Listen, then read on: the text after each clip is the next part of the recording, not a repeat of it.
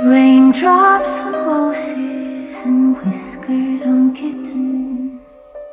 Bright copper kettles and warm woolen mittens. Brown paper packages tied up with string. These are a few of my favorite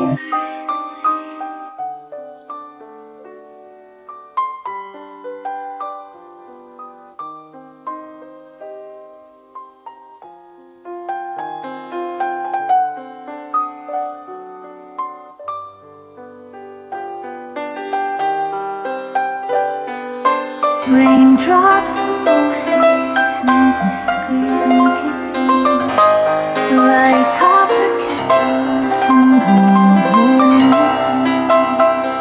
and paper packages tied up with string. These are a few of my favorite things. Raindrops on roses and whiskers on. Bright copper kettles and warm woolen mittens. Brown paper packages tied up with string. These are a few of my favorite